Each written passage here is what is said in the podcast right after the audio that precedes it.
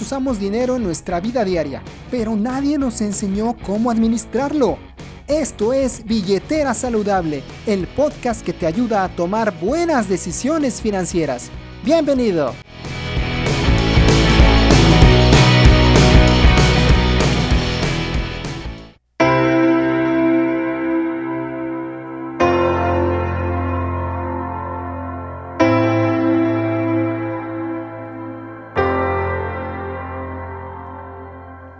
Hola, ¿qué tal amigos? ¿Cómo están? Bienvenidos a este tu podcast Billetera Saludable, el podcast que te ayuda a tomar buenas decisiones financieras. Mi nombre es Pepe Sarabia, creador de este podcast y también del canal Cubo Pro TV en YouTube.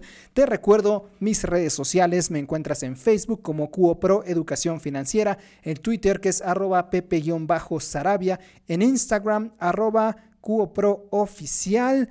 Y por supuesto, estamos transmitiendo en YouTube, en Spotify, en Amazon Music y también ya próximamente para Apple Podcasts.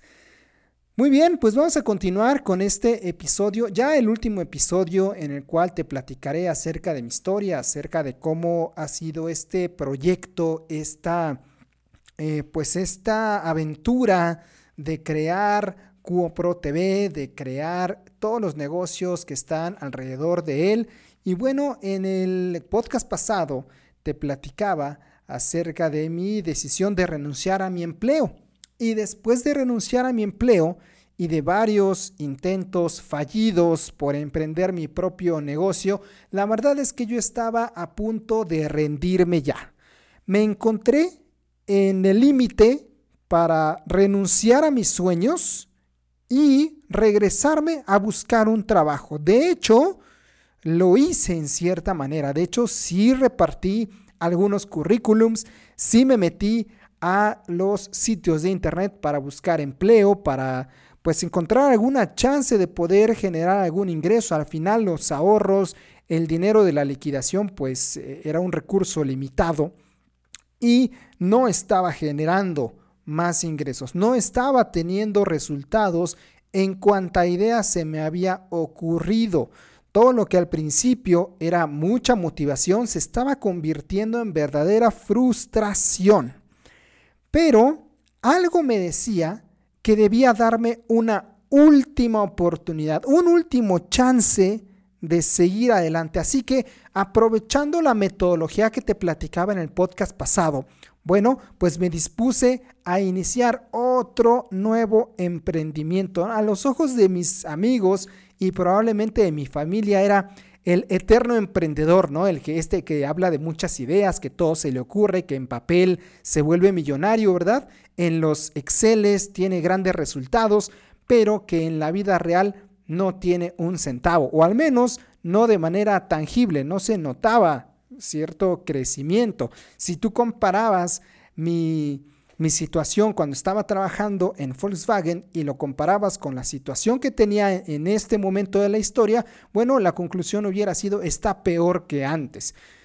El tema de la educación financiera seguía siendo muy atractivo para mí, de hecho nunca dejó de gustarme el tema. Ya había identificado Ahora sí, el problema a resolver, el problema del analfabetismo financiero en Latinoamérica, que además es un problema que se mide, que está documentado y que tiene un número tal cual que, que va diciendo cuál es este nivel de analfabetismo financiero. De hecho, para México es del 68%.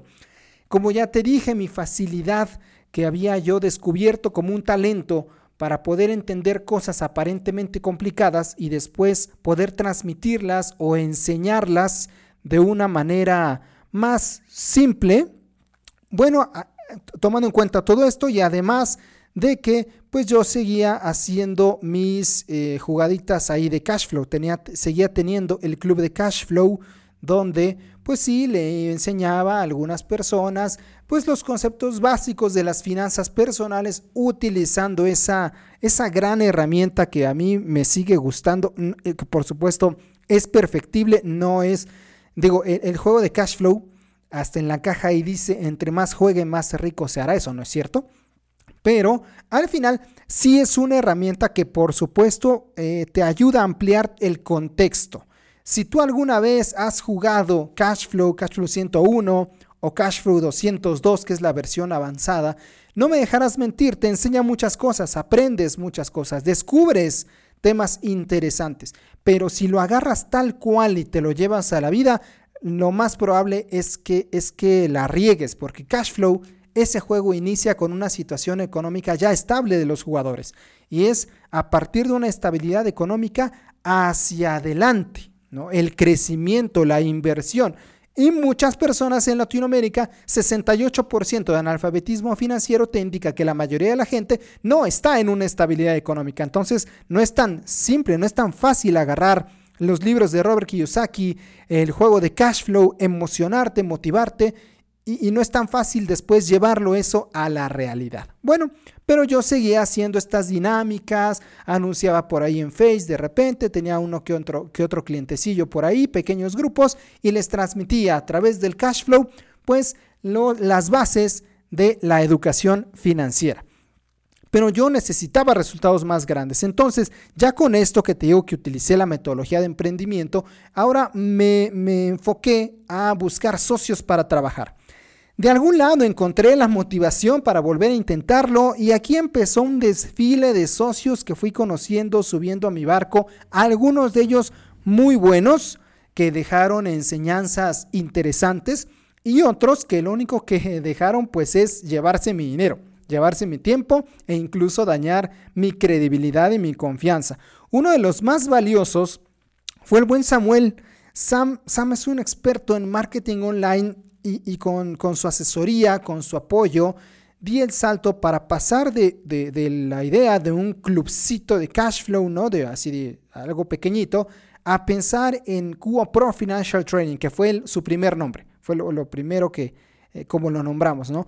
De, de, hacer algo un poco más grande, con más alcance, que llegara a más personas, que fuera más realista y sobre todo que fuera más tropicalizado a la realidad de Latinoamérica. Me gustó mucho, de hecho, el proceso creativo que llevé junto con Sam para llegar al nombre Cuo Pro, que entiendo a veces es complicado de pronunciar, pero viene de aquí, viene de Cuo Pro. Empezamos a jugar mucho con las palabras calidad, calidad en diferentes idiomas, que es quality en inglés, que es qualität en alemán, que buscar una forma, eh, una palabra distinta que, que un competidor no lo estuviera usando y demás, una letra que normalmente no se usa tanto en nuestro idioma como para que se note más, fuera un cierto diferenciador. Y de ahí llegamos a este prefijo, digámoslo, de cubo, ¿no?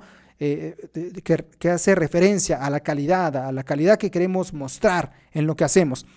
Y la otra parte del nombre que es el pro que viene de profesional. Ahorita te platicaré por qué la palabra profesional para mí es muy importante. Entonces, salió así de juntar calidad con profesional y sale el nombre QO Pro.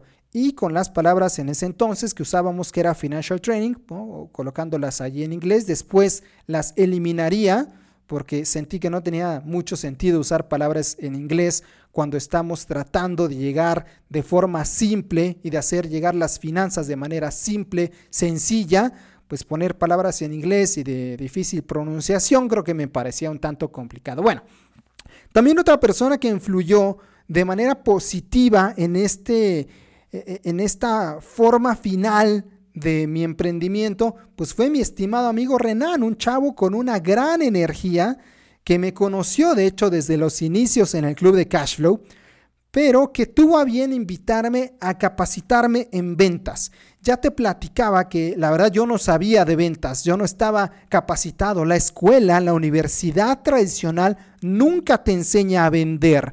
Incluso las, las materias de mercadotecnia, por ejemplo, donde el clásico proyecto es crear un producto, pues sí, se crea un producto y te inventas ahí, pero nunca sales a venderlo realmente. Nunca vas al mercado a probar tu idea, a probar tu producto, tu servicio. Se queda en un simple trabajo de escuela, tal cual. Entonces, de eso a la realidad, pues, pues hay una gran diferencia. Entonces, yo no sabía vender, no tenía idea de cómo vender. Y capacitarme en esta habilidad fue para mí algo muy valioso, no solamente por el contenido que recibía, por lo que aprendí en ese, en ese seminario, sino por la red de contactos que empezaba a hacer una red más profesional, una red más seria, más de empresarios. Entonces, e, eso, eso me empezó a ayudar también mentalmente. Y es justo en este seminario de ventas donde entendí la diferencia entre un profesionista y un profesional,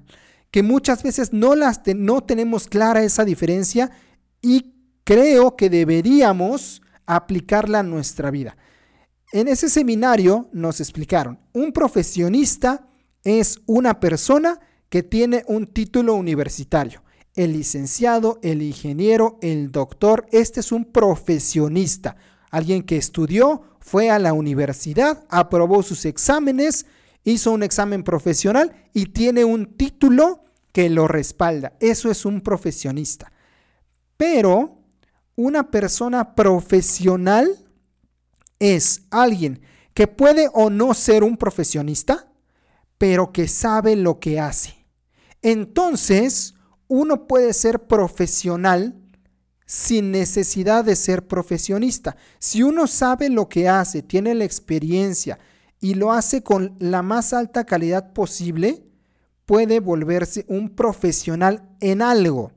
De aquí podemos sacar algunas conclusiones. Por ejemplo, hay meseros que son profesionales en su trabajo. ¿Por qué? Porque lo hacen con la máxima calidad porque saben lo que hacen, saben por qué te atienden como te atienden, saben orientarte en lo que pides en el restaurante, te dan un buen trato, te hacen sentir en casa, llevan tus platillos a tiempo, etc. Hay muchas actividades que hace un mesero que lo hace destacar, sobresalir sobre los demás y eso lo vuelve un profesional en su ramo. Hay profesionistas que se vuelven profesionales, pero hay profesionistas que no que solamente creen que con tener un título automáticamente el éxito va a llegar a sus vidas y la verdad es que no es así. O no necesariamente es así. No por el hecho de tener un título universitario tienes garantizado el éxito y mucho menos en el mundo de los negocios. Entonces aprendí que yo debía convertirme en un profesional. Ya era un profesionista, tenía un título, tenía preparación académica, sabía de números, sabía de fórmulas, sabía de contabilidad, de finanzas, de economía, sabía. Eso me lo había enseñado la universidad. Pero me faltaba convertirme en un profesional y esto significaba hacer la actividad al máximo rendimiento posible. Eso significaba documentarme, eso significaba experimentar, aprender realmente cómo funciona el mundo de las finanzas personales para tener congruencia y realmente poder transmitirlo. Si mi idea, si mi idea de negocio era transmitir a través de capacitación acerca, hablar acerca de las finanzas personales, ¿cómo podía yo hablar de eso si no tenía un conocimiento profesional, si no supiera realmente de qué se trataba el ser un profesional en la materia. Pero no toda la gente que te encuentras en el camino es buena. ¿eh? Por, esa, por esa época también se acercó un personaje que al principio se pintó como el gran conocedor de la industria de la capacitación, con un verbo, con un poder de convencimiento tremendo, me convenció de deshacerme de mi socio que tenía ese momento y de trabajar únicamente con él. Las cosas empezaron relativamente bien, digamos.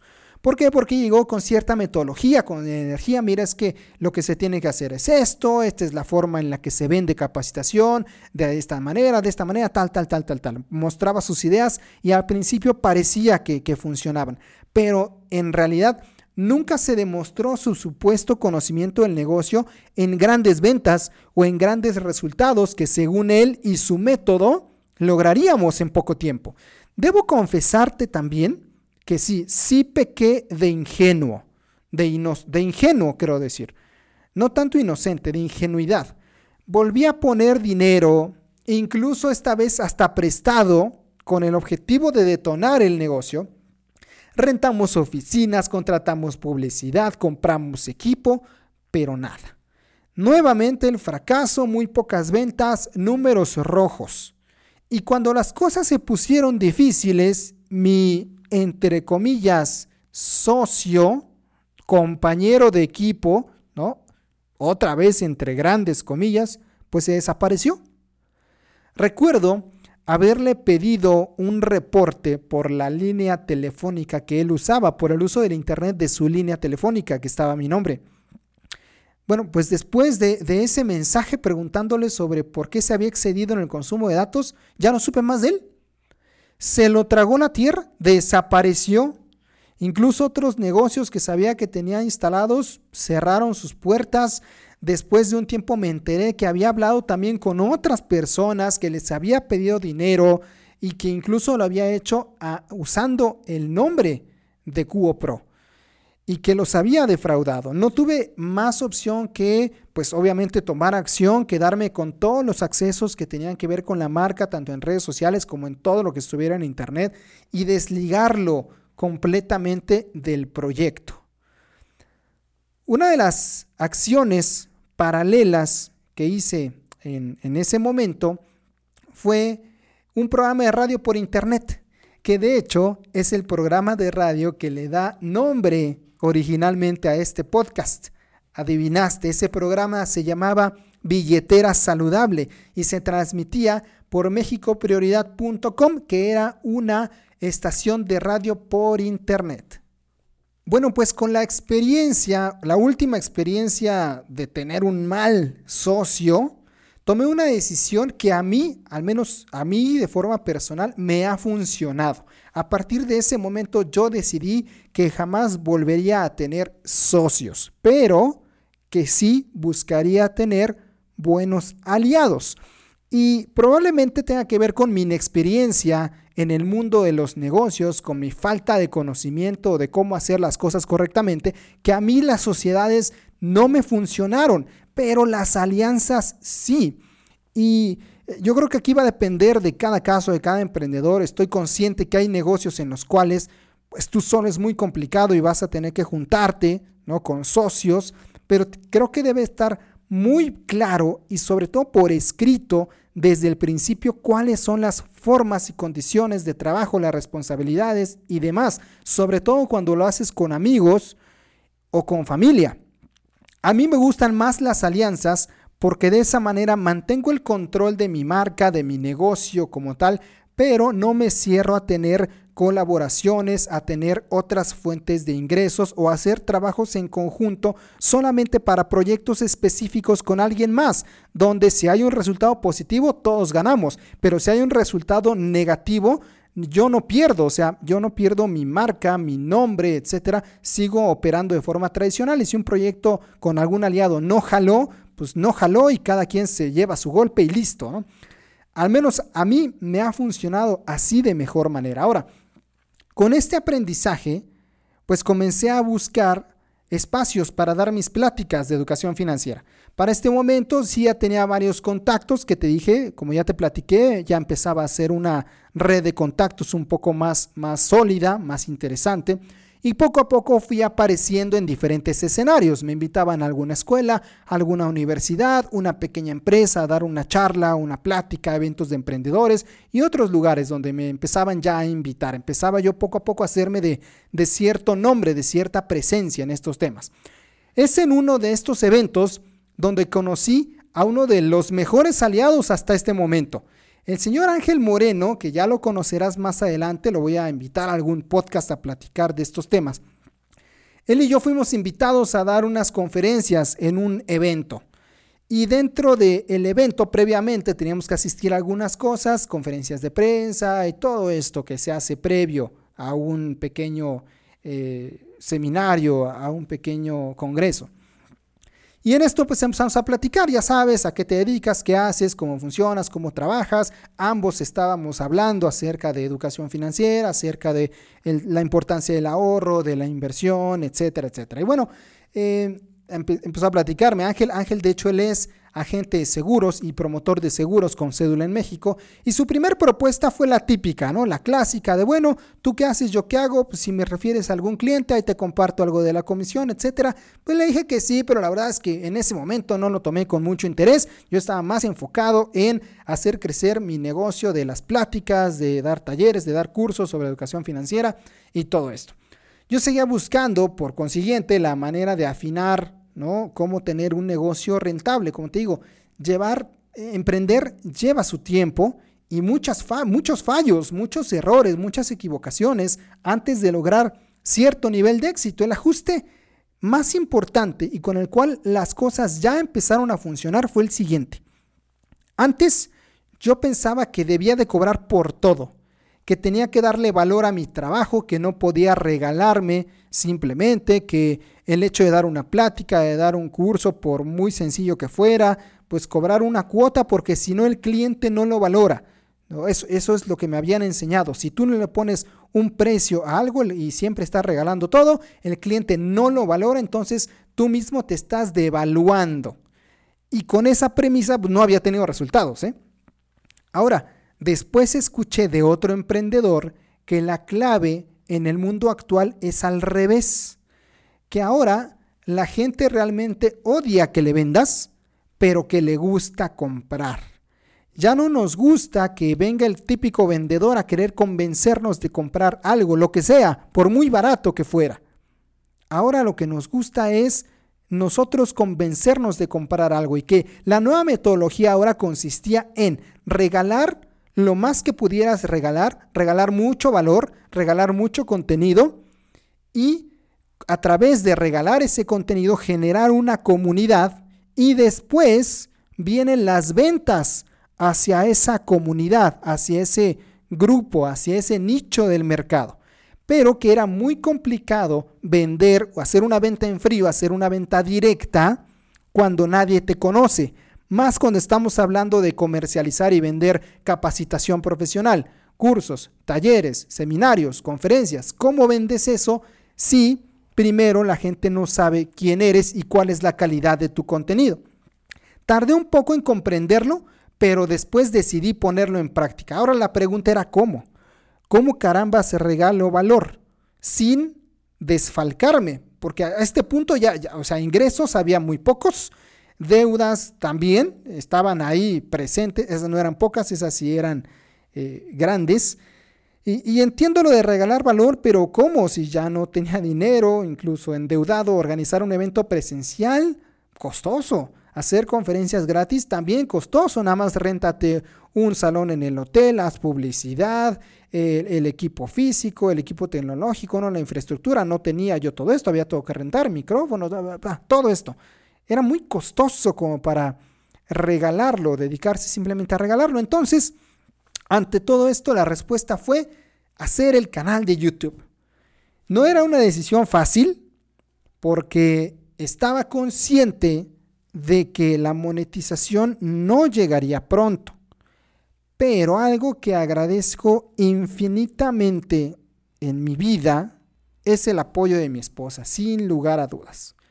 Sus palabras, su motivación, su fe en mí, el hecho como tal de unirse a mi vida cuando no había dinero, cuando no había estabilidad, cuando, cuando todo era complicado y el panorama era negro, ya no gris, era negro, y a pesar de eso, unirse a mí y apoyarme e, e, en todas estas ideas es algo que agradezco y que es una de las razones por las que la amo con todo mi corazón. Entonces, empezamos a trabajar juntos en el canal.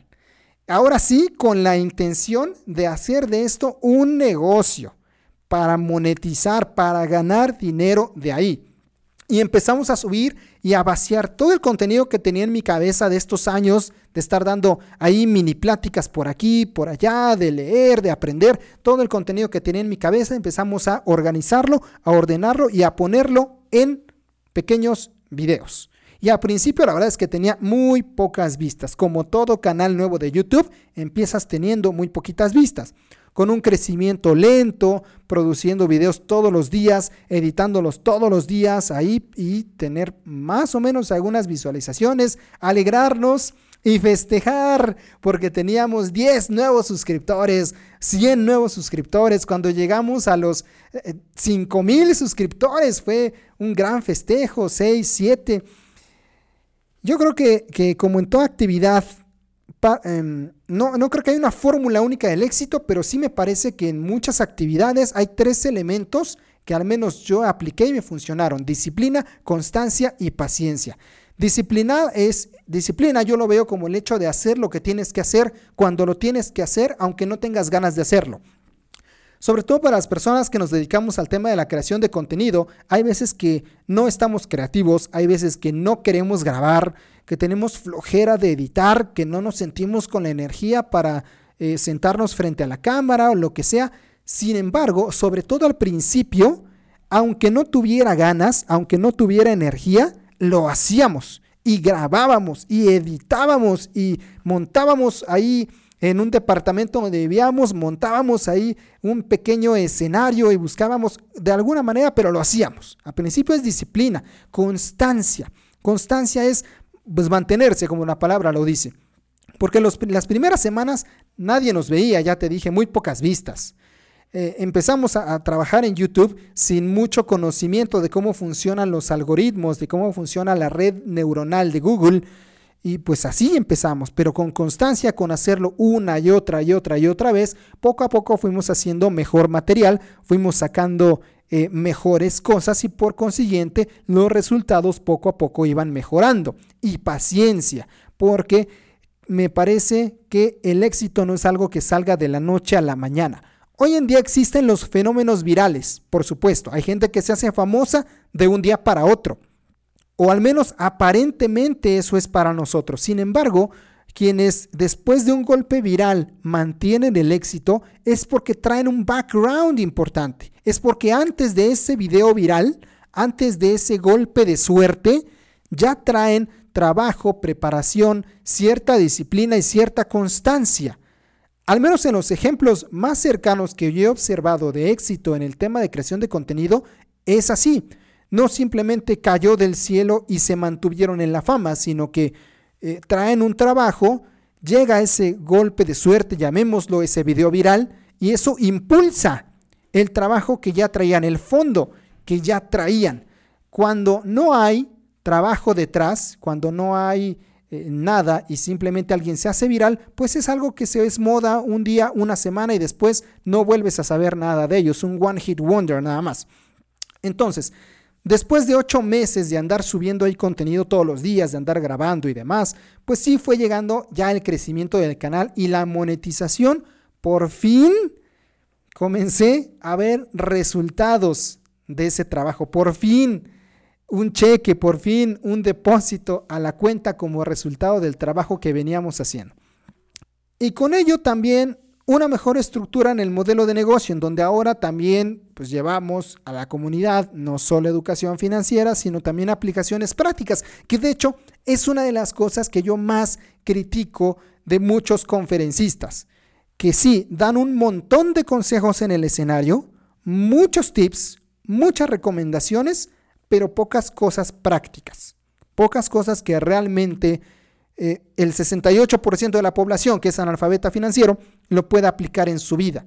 Todo el mundo habla de ahorrar, de invertir, y, y, actualmente que las criptomonedas, que el forex, que la inversión en bolsa, pero no todos tienen acceso a eso. Hay gente que primero tiene que resolver cómo sale de deudas, por ejemplo.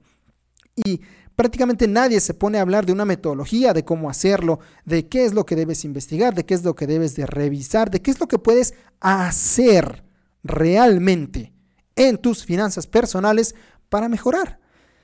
Entonces empezamos a hacer un contenido más, más orientado en ese sentido. Sí vas a encontrar en mi canal eh, tips genéricos, digámoslo así, tips generales, pero también tratamos de ir en muchos casos a lo particular ¿Qué hago para lograr cierta meta específica? ¿Qué hago para poder comprarme una casa, por ejemplo, si no tengo acceso a créditos hipotecarios? ¿Cómo le hago para estrenar un coche? ¿Cómo le hago para irme de viaje específicamente? ¿Qué instrumento, qué estrategia, qué paso a paso puedo realizar y aplicar en mi vida de forma alcanzable y real para poder obtener una meta en temas financieros? ¿no? Por eso es que el canal empezó y sigue habiendo, seguimos subiendo videos de orientación básica, por supuesto, pero también de cosas un poco más prácticas. Y justamente fue ahí, fue en esta visión de hacer algo más práctico que cobró importancia la alianza con, con Ángel. Ángel como promotor de seguros, como agente de seguros, se convirtió en un gran aliado porque ahora me permitía tener acceso a instrumentos financieros más sofisticados y complejos pero con la seguridad que la ley brinda al hecho de él ser un agente de seguros con cédula. Entonces, prácticamente podía tener acceso a todos sus años de experiencia, pero de forma inmediata, para poder compartirlo a la comunidad y poder subirlo al canal. Así que hoy en día vivo de mi pasión, vivo de crear contenido para las diferentes plataformas que estamos haciendo, disfruto cada día de compartir información útil que, que le ayude a las personas a tener una mejora en sus finanzas personales y de atacar de alguna forma, hacer un esfuerzo por reducir el analfabetismo financiero en nuestro país y en nuestra comunidad latina. Y para aquellos que desean tomar acción, pues también los asesoro, los ayudo a encontrar el instrumento que se adecue o que se adapte de mejor manera a sus objetivos financieros. Hoy, Pro TV es un canal que por supuesto seguirá mejorando y creciendo porque siempre es mejorable, todo es mejorable. Pero es un canal donde comparto sinceramente un contenido real y que puedas aplicar, desde cosas muy básicas hasta pues alguna estrategia orientada a alguna meta específica. Y aquí vamos. ¿Qué nos depara el futuro? Imposible saberlo. Pero mientras tanto, seguiremos trabajando en esta labor para erradicar el analfabetismo financiero. Puedes ahora ya verme en YouTube, escuchar este podcast en Spotify, en Amazon Music, muy pronto también en Apple Podcast. Muchas gracias, amigo, por escuchar mi historia. Obviamente hay muchos detalles en medio que no puedo platicar o que no pude platicar, pero el mensaje que quiero darte es que juegues lo mejor que puedas con las cartas que te tocaron, con la vida que te tocó, con las circunstancias que te toca vivir, en donde naciste, trata de jugar lo mejor que puedas con esos recursos. El éxito no necesariamente es volverte millonario, tener un Lambo, la casa en la playa, no necesariamente. A mí me gusta mucho la definición de éxito que plantea Adrián Gutiérrez en su libro Cómo ser un mexicano exitoso. Ahí él expone que el éxito es hoy ser mejor que ayer y mañana ser mejor que hoy. Pequeñas mejoras cada día cuando sumas todo lo mejor que haces los 365 días del año, al final de ese periodo, la mejora va a ser mucho más grande, va a ser más notoria. Insisto, no porque el gurú se para en un auto de lujo, no porque el conferencista está en su casa enorme en la playa, quiere decir que todos tenemos que lograr eso para ser exitosos. Tenemos que, en mi punto de vista, ser mejores que nuestra versión anterior, mejorarnos a nosotros mismos y hacer lo mejor que podemos con los recursos que nos tocaron en el país que nos tocó, mejorar y tratar de tomar las mejores decisiones de acuerdo a la situación de cada uno. Y ahora sí, Ahora sí, suscriptores, a partir del próximo episodio. Y ahora sí, ahora sí, suscriptores, a partir del próximo episodio empezamos ya a hablar de dinero que de eso se trata este podcast. Mi nombre es Pepe Sarabia, puedes encontrarme en mis redes sociales de Facebook como Cuo Pro Educación Financiera, mi Twitter arroba pepe-sarabia, el Instagram que es arroba cuopro-oficial y por supuesto te invito a que te suscribas al podcast, también al canal de YouTube porque ahí tenemos mucha información que te ayuda a tomar buenas decisiones financieras. Nos vemos en el próximo episodio.